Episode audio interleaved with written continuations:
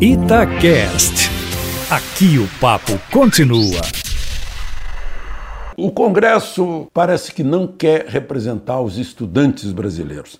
Deixou vencer ontem, caducou, a medida provisória que criava carteira digital gratuita para os estudantes, para ter meia entrada, por exemplo. Como caiu a medida provisória, não pode fazer outra, e os estudantes agora vão ter que pagar 35 reais de novo pela carteira estudantil. Né? É bom a gente lembrar que das 315 carteiras digitais gratuitas que já foram entregues, todas elas estão valendo enquanto durar a vigência da matrícula da pessoa. Bom, um deputado federal do PSL de Mato Grosso do Sul, indo de Campo Grande para Cidrolândia, foi atacado a tiros. Nem ele nem o motorista eh, foram baleados mas a, ah, o carro dele está cheio de furo de bala, cinco furos, né, no mínimo cinco tiros, vidros quebrados, lataria furada. Ele reagiu, ele é um deputado que defende o nosso direito de legítima defesa e foi ele que ofereceu no ano passado 100 mil de recompensa para quem dá, desse mais informações sobre o Adélio Bispo